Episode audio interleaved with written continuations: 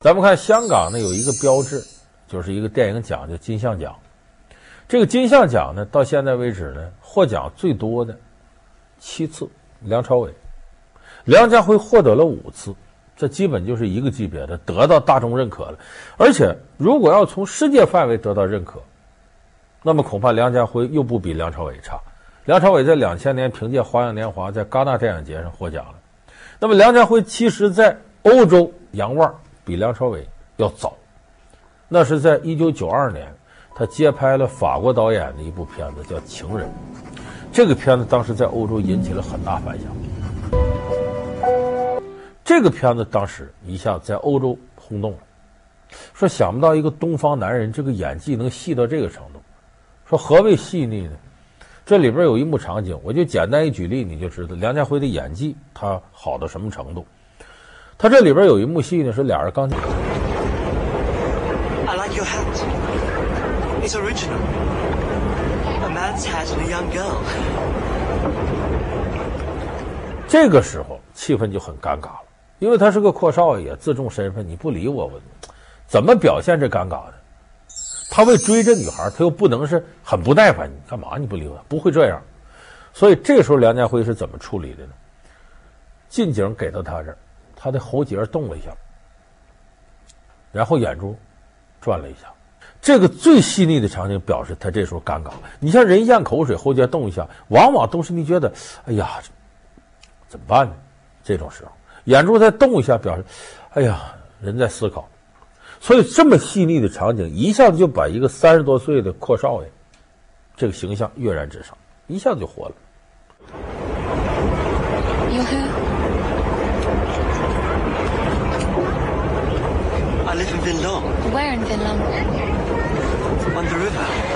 Just outside. The big house with the terraces. The blue stone one? Yes. It's a Chinese house. I am Chinese. 所以当时这个片子在欧洲人一看，这个东方演员是很了不起。所以当时这个梁家辉就已经扬了腕了。那么和那个脚前脚后呢，他拍了一部片子，咱们更加熟识，因为《情人》这片子到现在为止，很多观众可能都没看到。他另一部片子，跟《情人》脚前脚后拍的，咱们大家可能都看了《新龙门客栈》。它里边跟林青霞对手戏，和张曼玉对手戏，演了个有情有义的剑客周淮安。小弟没有当官的福，我看仁兄倒像是做官的相，何以见得？这荒郊野岭的，哪有穿官靴的呢？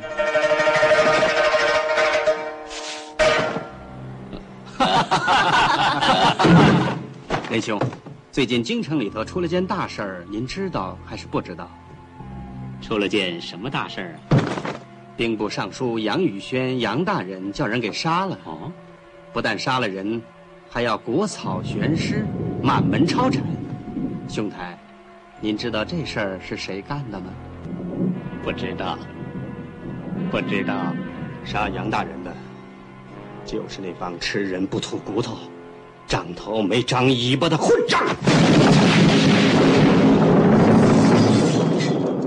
哎呀，好热，凉快点。这个戏出来之后呢，香港很多人说是这个人呐，这演技真厉害，这是完全能立得住的。你看，他就演这种书生，啊，这阔少爷，呃，高层次贵族英雄，这都没问题。但没想到接下来，梁家辉接了个电影，让大家大跌眼镜，就《东成西就》，他里边演段皇爷。很多人一看跟原著区别太大了，在里边又唱又跳，那都闹得不能再闹了。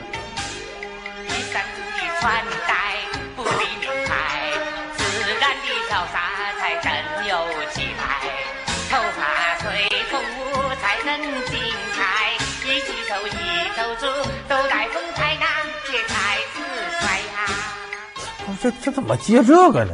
其实这是梁家辉敬业的一种体现。因为本来这伙人，梁家辉啊、林青霞呀、王祖贤呐、张曼玉呀、梁朝伟呀、张国荣啊，这么一伙精英，在当时咱们国内在陕西拍片子，拍什么呢？王家卫要拍《东邪西毒》，这个投资方也都谈好了，给他钱在这拍。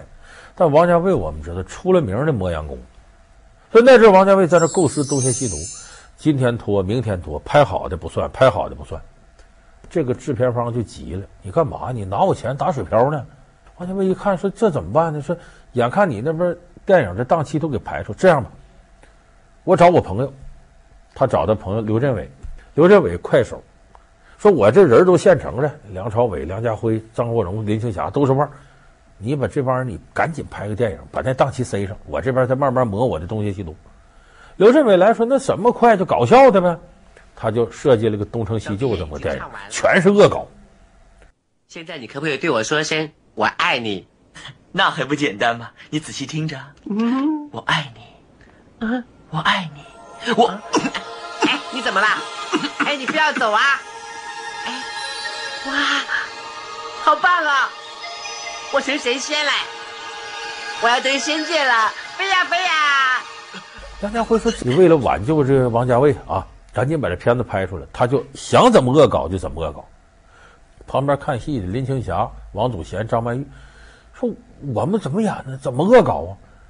梁家辉说：“你反正就干活不由东，累死也无功，你就照我这来吧。”结果他把这些女演员都给拖下水了。师兄，师妹，好功夫啊！哎，师妹也好功夫。让开！你跟他没了一句俩，当我死了吧？啊！杀光了！我，哎呀！好。这么快就杀光了，还有一个侄子女就在这里。啊！哎哎哎，这是障眼法，咦三公主，要我死没那么简单，放开！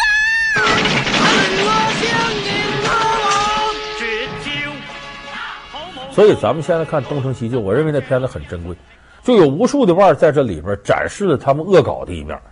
这些人后来腕儿越来越大，根本就不愿意再演这个戏了，所以《东成西就》几乎是成了进博物馆的戏。就梁家辉这路数趟的是很宽。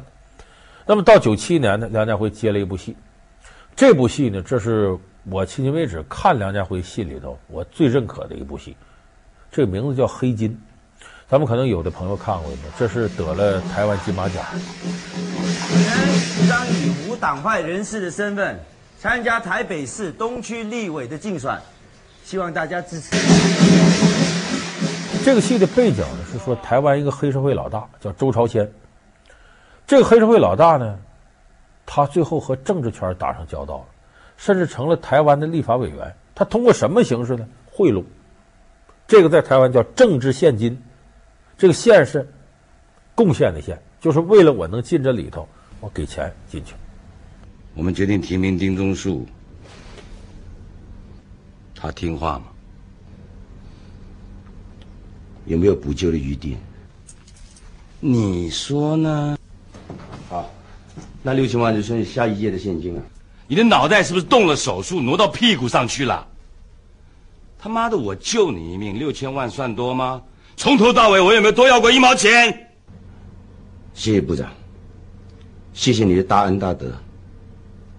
一切都是朝鲜的错，我回去会反省反省。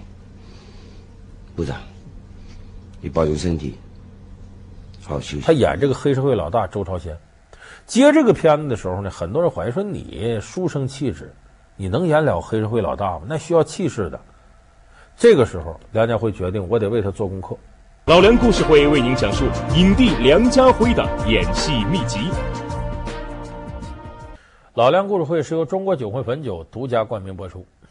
说这个戏他跟刘德华是搭档，他为了等刘德华档期，正好也空出这段时间，他先去台湾了解情况，跟台湾警署问台湾黑社会老大什么特点，什么叫政治献金，台湾立法委员选举过程当中这些贿赂现象是怎么出现的，他把这个功课做足了。等到导演再过去的时候，他拿出来一个写好的十几万字的，就周朝先小传。导演一看，说：“你这功夫下到了，你这片子准成。”他在里边演着黑社会老大，属于那种你看着文质彬彬，但是骨子里那种凶狠，经常能浮现出来。我就是不服气，就让人觉得这个人演的是真是到位，他所有东西都含在里头，但一旦要露个尖儿，就扎你一下子。说这是一个演员演技了不起的地方。其中有一幕很经典的。我现在还能记着这台词儿，就是他在说这个几个工程头、包工头在一块儿，从政府那儿接一个项目，这不竞标吗？他意思不要竞标，咱们几个谈好了，咱们以最低价从政府那儿拿下来。我提出一个方案，大家来研究。第一，这个工程大概是十亿，两成利润算就赚两亿，我拿四千万出来，你们七家分，每家就是五百多万。第二，政府下半年还有三个工程，我不投了，你们搓圆仔汤分我一份就是。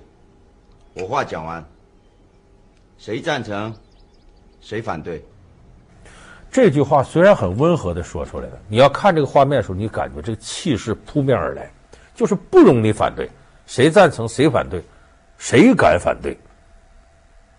就是黑社会老大那凶狠劲儿出来了。这个角色呢，让他成为了台湾金马奖的影帝，而且同部戏里刘德华呢演一个就是呃。要侦破黑社会老大这些犯罪的这么警察，可是由于梁家辉这个表现太出色了，给我们感觉刘德华就是个花瓶。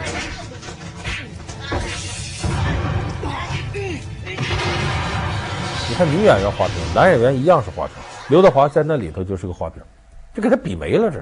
所以这几年我们也看梁家辉这个演技又有新突破。前不久咱们看过一个片子《寒战》，他演了这个。香港警署的行动队的这个行动处的副处长叫李文斌。我定性这是一起恐怖活动，由于案情严重，我决定亲自介入指挥。行动代号“寒战”。这里边这个梁家辉为了演好这个李文斌，他做了很多功课。他说警署高官应该是什么样的？他在形象上有突破，定做了西服，又翻出以前的近视镜戴上，觉得还不够。警察总接触什么人呢？坏人呢？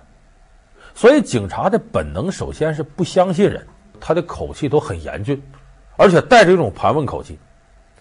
你比方说说大哥，咱吃饭去吧？你想去哪儿吃？说我到某某餐厅，那里菜好吃吗？你去过吗？这警察说话的口吻。哎，梁家辉一看这有门，他在警察生活当中的细节他都问足了，所以等到他演这李文斌的时候，你看。这个脾气挺暴躁的，不相信人的这个警署的副处长形象一下子就立起来。零九零六，刘杰辉，我正式解除你的职务。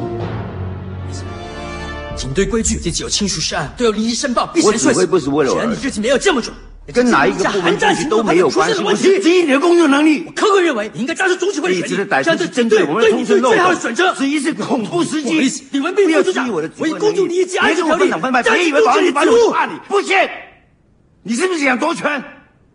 你给我票吗？Sir，什么事？处长的电话，他要找韩战行动的总指挥。是处长的意思。所以这个片子在金像奖上又是横扫一面，获得了九项大奖，然后其中梁家辉得了这个影帝。就是这个水准，应该说梁家辉在香港演员里是独树一帜的。就跨度这么大的角色，哪个拿起来都能演得像，而且你很难说这些形象里边我们能共同的总结出什么东西来。就像我刚才说梁朝伟那种忧郁的气质和眼神，每部片子里都有。就足以能杀死三十岁以上、五十岁以下中年妇女的这种眼神，你在梁家辉这儿你看不到这东西。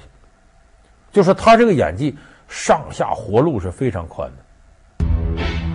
当演员嘛，不管是正剧、喜剧，啊，什么角色都可以演。我觉得我应该是一个比较求变的一个人。我希望通过角色不同的故事去体验不同的人生。那他是怎么练出这个演技的？那个不是一天两天。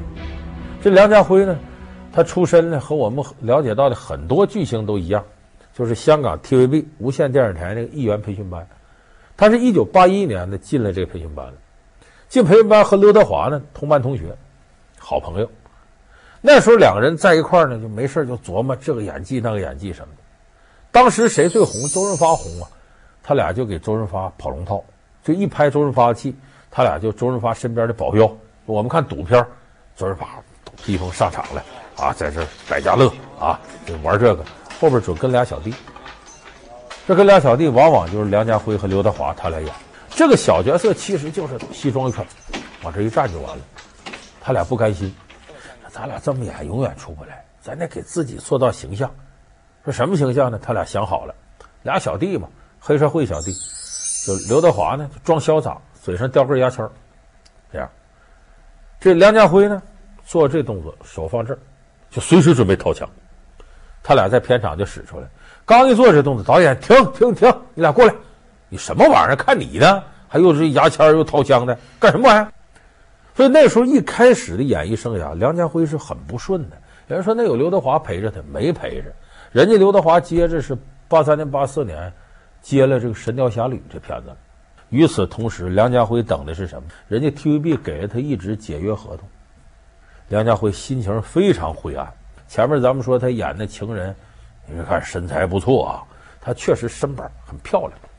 是不他开始做模特男模，就在外边当模特混了两年。他时刻也没忘了我要当演员，我要成为个演员。机会来了，来什么？他谈恋爱，他认识了一个女模特，姓李。俩人就有好感，谈恋爱。说是这女模特给他介绍，不是。他有一天到这女模特家去，意外的发现了一个他以前只是在画面里见过的一个大导演。这导演叫李汉祥。当时梁家辉就傻了，怎么他到你家呢？这女孩说：“他他我爸啊，这么回事。”他跟李汉祥的女儿谈恋爱。到后来，李汉祥呢，到大陆来拍片子，拍什么呢？咱们可能年岁大的观众朋友都能记得。火烧圆明园和垂帘听政，他来演谁呢？李翰祥让他把头发剃光了，演咸丰皇帝。说为什么让他演皇帝？他长得有点跟咸丰相片像，就这么让他演咸丰。结果他发挥的真好，给他机会就能把握住。谢皇上，起来起来。你是惠征的女儿，嗯，有老姓吗？叶赫那拉，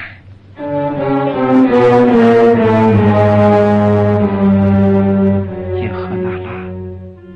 回到香港之后，凭借着《火烧圆明园》《垂帘听政》，他得了香港金像奖的影帝，那是他得的第一个影帝。那时候他才二十六岁，是香港金像奖历史上最年轻的影帝，就这么年轻得了影帝。